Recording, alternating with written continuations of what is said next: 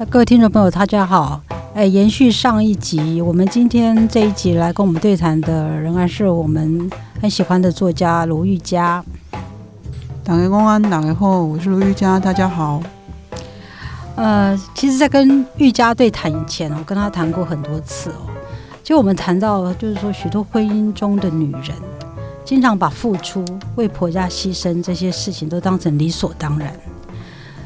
然后在瑜伽看来呢，他其实是非常质疑这种，呃，就是说女人为什么要甘于处于这种类似奴仆的处境。然后在我写作的七个女人当中呢，其中有一个女性沈燕。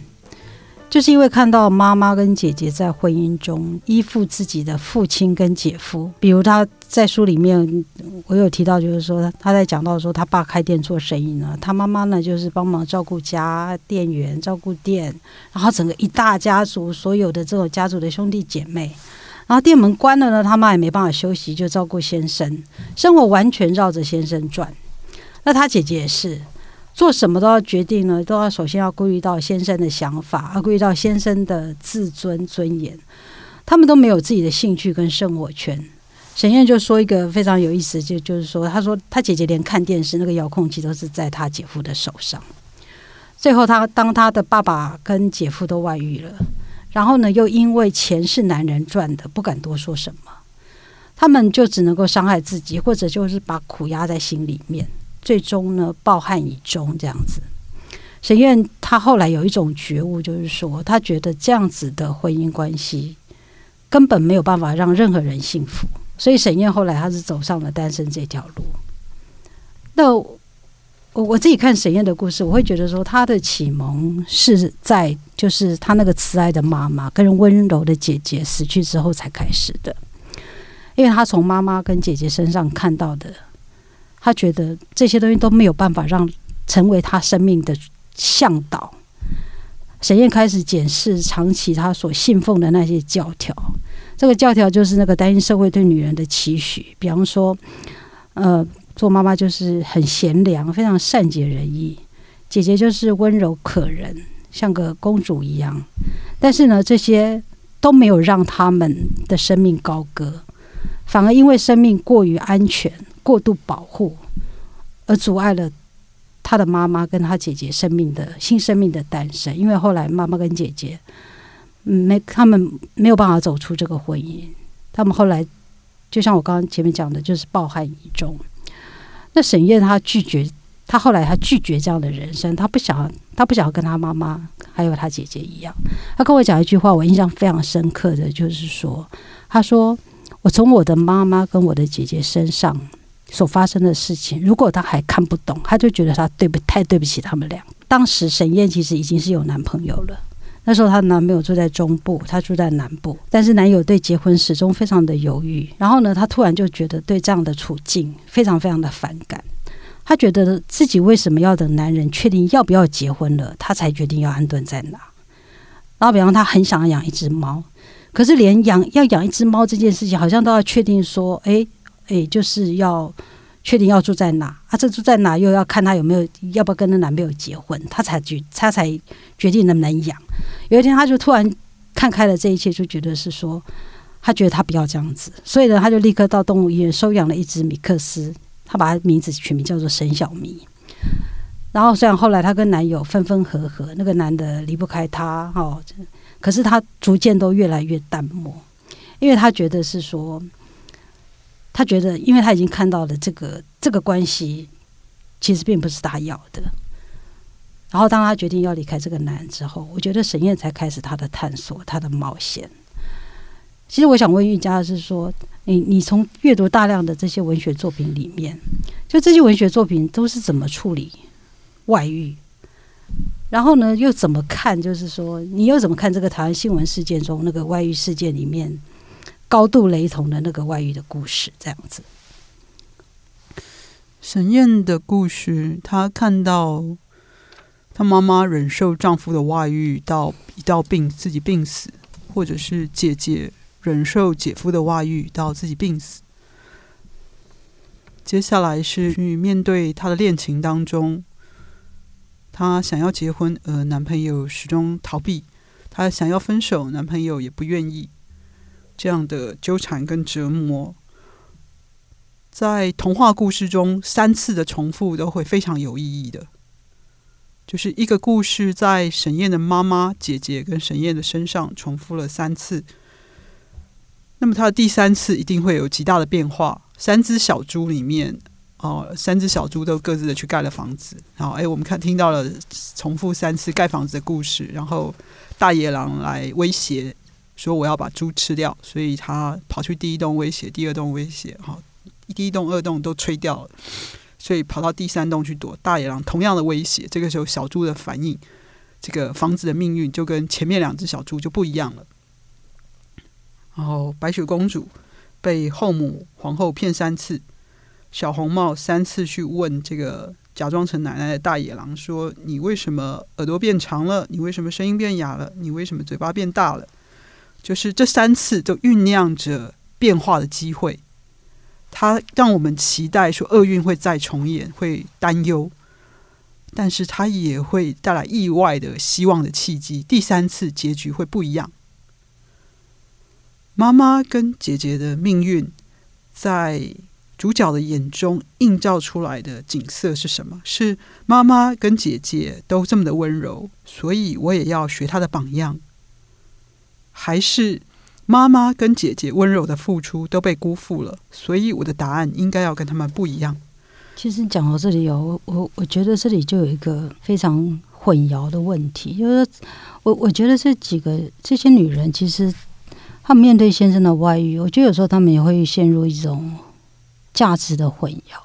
她们又会觉得是说，好像不接受先生的这种，可能一方面是因为他们觉得钱是先生赚的。所以他们对于先生做什么，他们不好意思说什么，或者是说，在四五年级的那一个世代的男人，甚至会觉得是说，功成名就的男人在外面有一两个，又有什么关系呢？其实这个我还是听沈燕他自己说的，我才知道说是这样子。那我我的确是觉得是说，像比方说，你看这这是有一个，就你看像情欲解放的人会说啊，就是大家都解放嘛，那婚姻关系只要大家能够负责，把关系里面的那个权利义务都尽好了，那大家各自享有情欲的自由，这好像也没有什么关系。可是问题是你都看到的这个是男人的情欲自由，然后女人通常都被埋在鼓里。可是这些女人她们。也许到到后来才知道说啊，他们被隐瞒的，否则他们也会觉得说，先生外遇钱是他赚的，他好像还没有什么关系。所以我后来才会觉得说，女人一定要一定要有自己的，那怎么一定要一定要有自己的经济能力？这个好像经济经济独立这件事情，好像是一切的开头。虽然它不一定会保障你的你其他精神上的独立，可是它好像是一个很重要的一个起点。就像沈燕她妈妈，其实沈燕她妈妈当初她爸爸的创业的第一桶金是她妈妈拿出来的。那为什么女人后来陪着先生创业，可是到后来这个功劳就是只有看到先生呃多么的有什么创什么生意头脑啦，多么有领导才华，我我都只看到就是说好像就这都是男人的能力，那女人呢？我我觉得我其实还有写这个这这些女人故事，我其实还有一点是因为我真的是看到这些女人的才华，就男人的才华这个部分呢，我觉得有一半可能都是他背后的女人促成的，只是说这另外的一半女人从来不曾出来展现他们的能力这样子。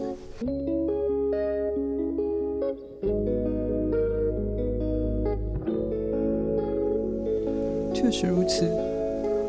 嗯嗯。刚在讲说，女人在婚姻中被剥夺了她付出的界限，即使她不想付出了，都没有办法去停止这个付出，是跟宣传机器在打压暴力、抹黑、抹黑反抗的暴力是非常像。那我觉得这个钱是他赚的这件事情，也真的是非常的像。资本主义的阶级话术，就是我们会有这样的传统观念，说那个如果太太是家庭主妇啊，老公是受刑者，那么钱就是老公赚的，所以很多事情老公说了算啊。或者说有一些教养网红，他会劝儿子说：“呃，这个房子是爸爸买的，所以爸爸教训你，不可以生他的气啊，因为爸爸让我们母子住在他买的房子里面，已经是恩惠了，我们要感谢爸爸。”哦，这个说法呢，其实。来自于我们传统经常会听到父母的怒斥：“你不听我的话，你就给我滚出去！这房子是我买的，是我在养你。”对，所以你的一切呢，就必须要服从父母。这个跟一九，这个我可不可以问问一下？那很多父母其实都会自然而然这样的反应。嗯，那应该要怎么那个嘞？因为你刚刚讲那个东西，我就在想，你有骂过？对，就是有时候真的很生气的时候，就会觉得。其实我觉得我跟玉佳最大的差别是说，就是他所呃质疑的那些事情，我在婚姻里面或我在，其实真的我相信在婚姻里面或再怎么样，其实多少都做过，只是说你后来会反省，觉得或者说这样，你你的你的小孩会挑战你，或者说你会觉得说你这样子是不对的。可是我的意思是说，我们处在这种华人社会的这种怎么讲，我们不强调。个体的独立叫什么？个体的独立性的这样子的状况底下，就你不知不觉，你其实会，你还是会做出这些。你可是你可能要，比方说你有一些反省，比方说 刚刚那个话，我真的对我儿子讲过，只是我后来就是 我后来会跟我儿子道歉，或者是说我真的是怒急攻心的时候，对，可我的意思说，可是到底要怎么？那那要怎么怎么做？怎么跟小孩沟通这件事情呢？对。就你们一个，你们也是自己的小，就怎么样？别人的小孩，别人的要怎么做？这样对啊，政治不正确的事情，我完全都会做啊，我完全都会啊。对，所以我认为，只要你道歉了，你的儿子完全明白你的心意，我我认为，那就只会说你下次一定也会再犯。那就所以要历经三次我才会对。没有，我刚刚提到这，我只是说这个问题是，我觉得是台湾社会要好好处理的问题。其实讲到这里，我就觉得就是老一辈都有一句话，就是说要养一个小孩，要一个村落，要整个村落人来帮忙。实际上回回想到我们自己的成长过程，真的是在村落里面，真的是很多叔叔伯伯，不是只有父母。其实现在的母亲或者是父亲，好，其实是非常孤立的。所以，他他们几乎没有任何的支持底下，他们照顾着孩子。所以，你想想看，一个母亲，我其实我常常都觉得是说，一一个妈妈，今天我像我是只有照顾一个小孩，我其实常会想到说，那个照顾两个、三个、四个的那些妈妈，怎么不会抓狂呢？就是说，小孩子的需求是如此的多变，然后呢，就是是就是要做的事情是这么这么的多，然后其实都。都几乎都压在一个妈，就照如果是全职妈妈，几乎压在她的身上，那她怎么不会崩溃呢？所以，我对，所以我就觉得说，我们这个社会就是，如果我们今天在看说，哎，我们觉得说少少子化这个问题很严重的话，我们是不是应该给这些妈妈一些支持，让对让让让他们养起小孩的更更容易？我其实常常觉得说，有时候像我自己的看法是，我觉得那些受虐那些小孩子这么多，是因为妈妈已经已经崩溃了。是养育孩子是所有人的事，但我们的现状是将它推到父母的身上，或者是爷爷奶奶、外公外婆啊，或者是甚至是妈妈一个人身上，产生很多悲剧。这样子的责任分配是不合理的，因为我们已经看到它造成许多问题了。我们必须要去承认，培育下一代，大家是有公共责任的。然后，另外一方面呢，回到我们在讨论这件事情，谈到说钱是老公赚的这个迷思，我们觉得这个东西很像是我们觉得我们的薪水是老板在养我们，很像这件事，对不对？就是说，因为薪水是老板在养我们嘛，所以老板要你做什么就做什么，你也不要管是不是用地沟油在做泡面。啊，你也不要管说老板让你加班不给你加班费，那你都应该忍下来，因为毕竟你是拿了老板的钱嘛。这种观点在试着否认一个显而易见的真相，就是钱是全体员工一起赚来的，不是老板一个人从他口袋拿出来的。对啊，所以我我其实，在书里面我就会讨论到，就是说，这个也是我自己写这本书我后来的觉悟，就是说，以前我听到女性主义在谈说家务要有要要有几职，然后我以前就会觉得说，哎，为什么就会想要讨论这个问题？可是你后来看这七个女人，就会觉得是说，家务应该是要有己的，我们这个社会应该其实真的好好的，应该要好好的去面对，就是说。全职的母亲，或者是说全职的家庭主妇，他们在这个家庭的贡献，他这个是这个价值，不是那种，我觉得它是有价格的。只有重新去看到这个，你你才他们，我觉得他们那个那个主体性其实才会出来。真的，我看到很多的很多的妈妈，其实真的他们在那个家庭中的奉献，或者是说有一些开店的这这种，看起来都是好像是爸爸，可是那都是妈妈在在后面做了绝大多数的工作。就会让我觉得是说，我们应该真的，我们如果说要谈到性别平等，我觉得我们似乎应该先检视这这一块，就是这个母职，或者是说这个家务的这个贡献这一块，因为这个这个东西真的是他，他抚育了非常非常多人，可是这这这些女人的这种对这个这个东西的贡献，从来没有被好好的解释过。对，就是。我们觉得说，钱是老公在养这个家，然后其他人没有贡献、没有付出，他们一切因为不是拿到薪水，所以被抹杀了。所以因为没有拿到薪水而被说成是没有价值、没有付出的，那其实是刚好相反，是这些付出没有拿到薪水，因此被说成是没有价值。其实。家庭主妇无己这件事情呢，跟奴隶制是共通的。就说付出劳动而不会拿到薪水的人，他就是奴隶制的特质之一。其实有时候我也会想说，比方说，当然这这又有一个阶级的问题，是说有些家庭，比方薪水真的就已经非常非常少了，所以能够给妈妈的，真的也也真的已经没有了，所剩无几了。我刚刚其实是在想的是说，为什么我们国家不能够，对，不能够，比方说我们会有很多补助嘛，或者是说我们会有时候会发什么？以前我们有发过那个叫什么，就是发啊消费券。我们为什么不能够对妈妈发这种给妈妈的消费券？就是那那那是像给妈妈发薪水这样子，然后由国家来肯定这个妈妈对这个东西所做的一切，尤其是那些真的家里收入收入不多的。嗯，你讲的这个例子，不晓得是以钱不够呢，还是老公作为分配者的不公平？然后，我想你要你的焦点是低阶层的家庭工人，因为低薪，所以已经没有办法付钱来感谢妻子的家务育儿劳动。嗯，那么补贴是一个看起来是快速可以解决的方案，它是值得追求的。但是你也注意到，说源头是因为低薪，嗯，对吗？那么这个低薪是合理的吗？它比如说美国有移民问题，就是制造业外移以后，美国白人认为移民抢了他们的工作，因为经济萧条失业，所以川普把矛头对准移民，造成了这些问题。但是如果美国把移民、非法移民完全驱逐出境，它广大的规模经济的农场、牧场、果园就没有人、没有劳动人力了，因为正是非法移民才能够用那么低的薪水去供应便宜的粮食、农产品。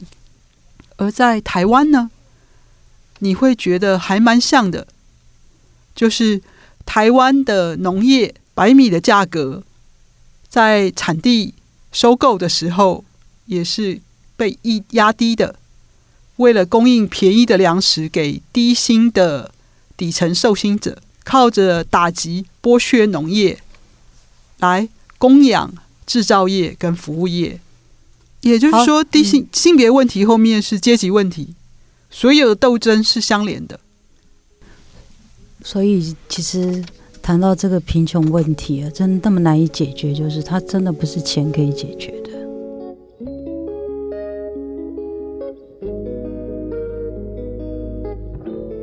最后一个问题，我我其实想请玉佳谈的是说，我们刚刚讲到这个沈燕呢，沈燕其实她那里面有有讲到一个她自己身为单身的这种处境，我觉得还蛮有趣的。她就觉得说，她单身，她面就是周围的人面对她单身这个处境，就有一些莫名其妙的动作，比方说有男朋友的女性朋友呢就很防着她，好像她会把她身边的男朋友抢走。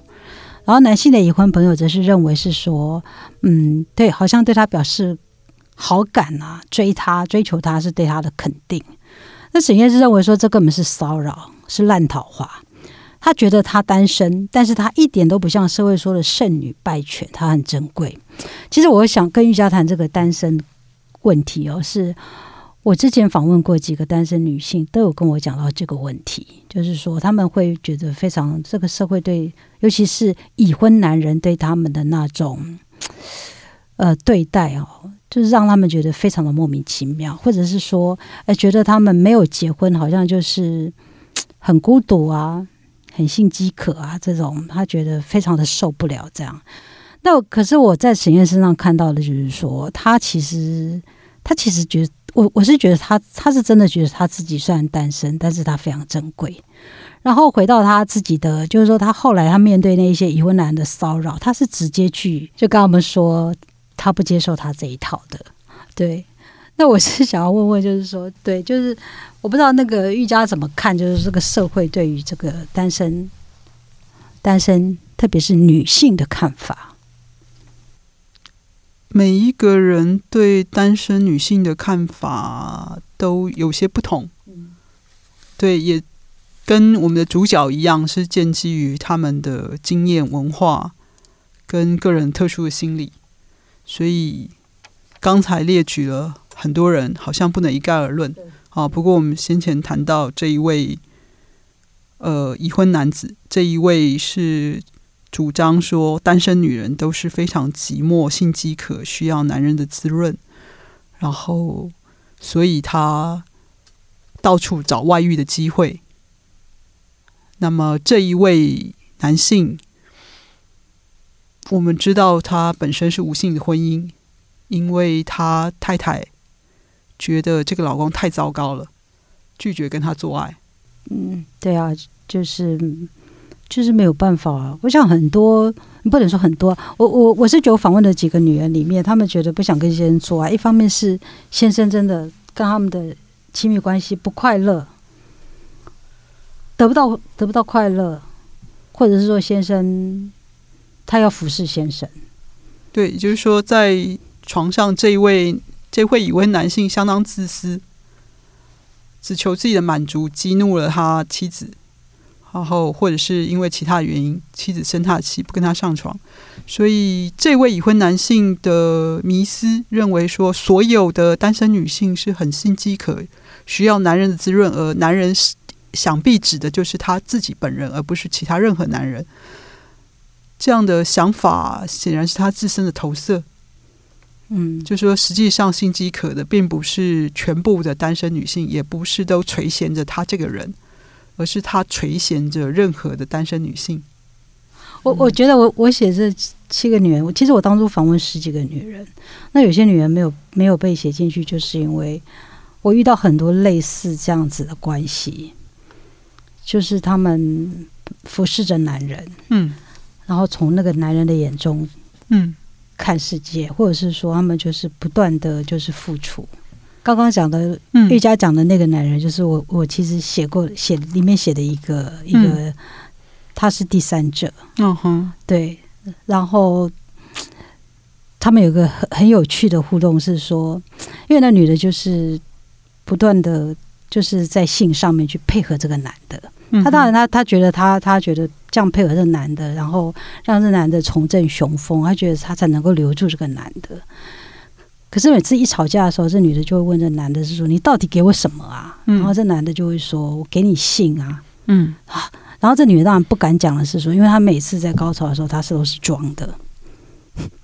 嗯，然后这男的继续的误解这个女性，又讲说：“你看看那谁谁谁，或者是说，哎，那些单身女人，嗯，你看他们都没有像你这么爽。”嗯嗯，对。然后我那时候其实感觉到这个男生跟女生啊，真的是有巨大的。鸿沟，就是他们完全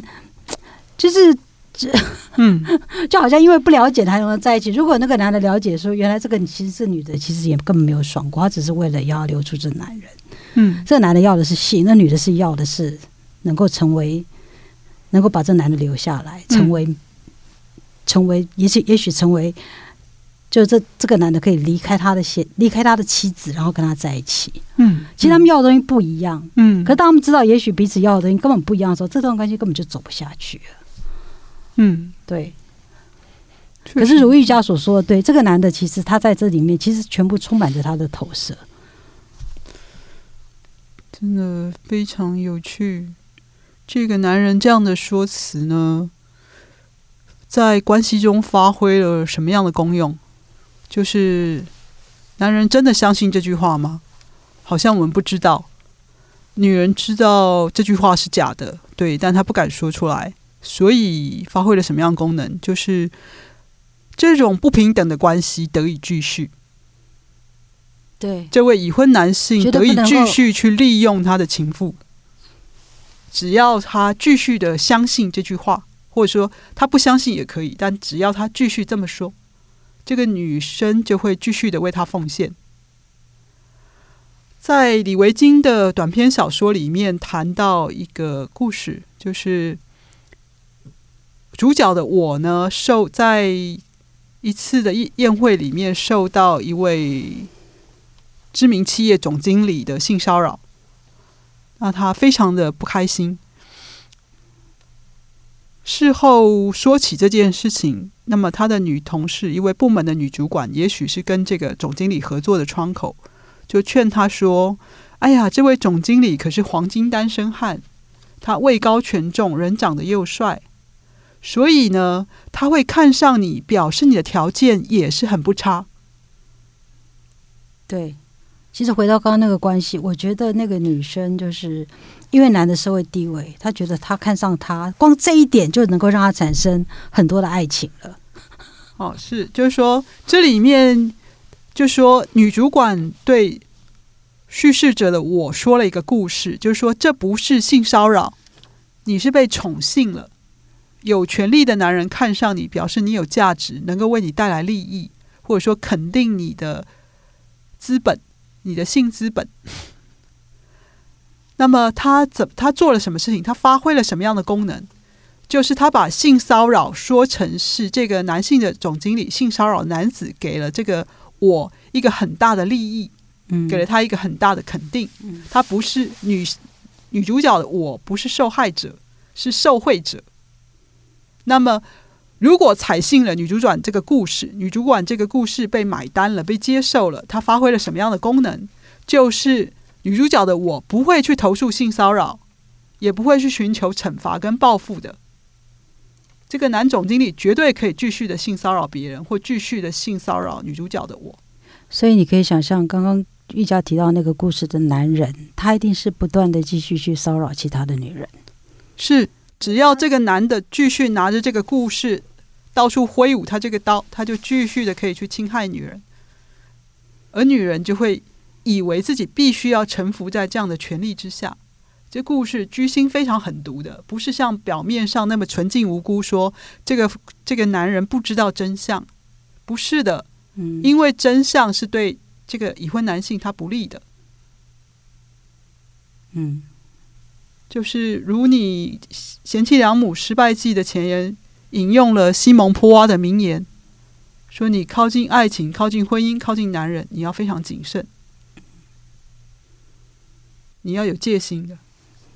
对啊，今天请玉娇来谈，我觉得他他真的对男人啊，对婚姻啊，真的非常剖析的一针见血，我都毫无招架之力。我我每次跟玉佳聊，真的我都会看到这些女性更深一点的东西。所以呢，其实这读者如果来看这本书，我觉得这本书其实每个女人都是一个开放的文本。我觉得里面其实有很多的空间可以让大家去延伸、去想象。然后我觉得这些女生其实也都在变化当中的。我我其实就是觉得这些女生，如果她们嗯，她们的变化就是来自于她们走出舒适圈，她们知道说。人人生要有活力，人生要有要恢复女人的这个野性，就是要允许自己有这个空间去探索，哦，去探险。对，所以我我。回应刚刚玉佳讲，我觉得我这本书真的只是一个起点。我我真的希望很多的女生可以出来写自己的经验。这七个女生也没有要南瓜所有的人，她们只是这个茫茫人海、茫茫姐妹们中的七个故事。也许大家会在里面看到一些主题，就是说一些共同女女女人会面对的主题。但是我觉得这个生命经验的这种多彩，我觉得还是需要更多的女人出来书写，然后真的让我们看到，就是说，你真的只从这些女人的这个处境里面，可以看到更多这个到底父权社会是怎么样在影响着女人，怎么样不知不觉的让女人真的会跟她站在一起来对自己压来压迫自己，然后甚至是手刃自己。我觉得这真的是一件很残忍的事。我觉得，所以这是我我我写这本书的初衷。对。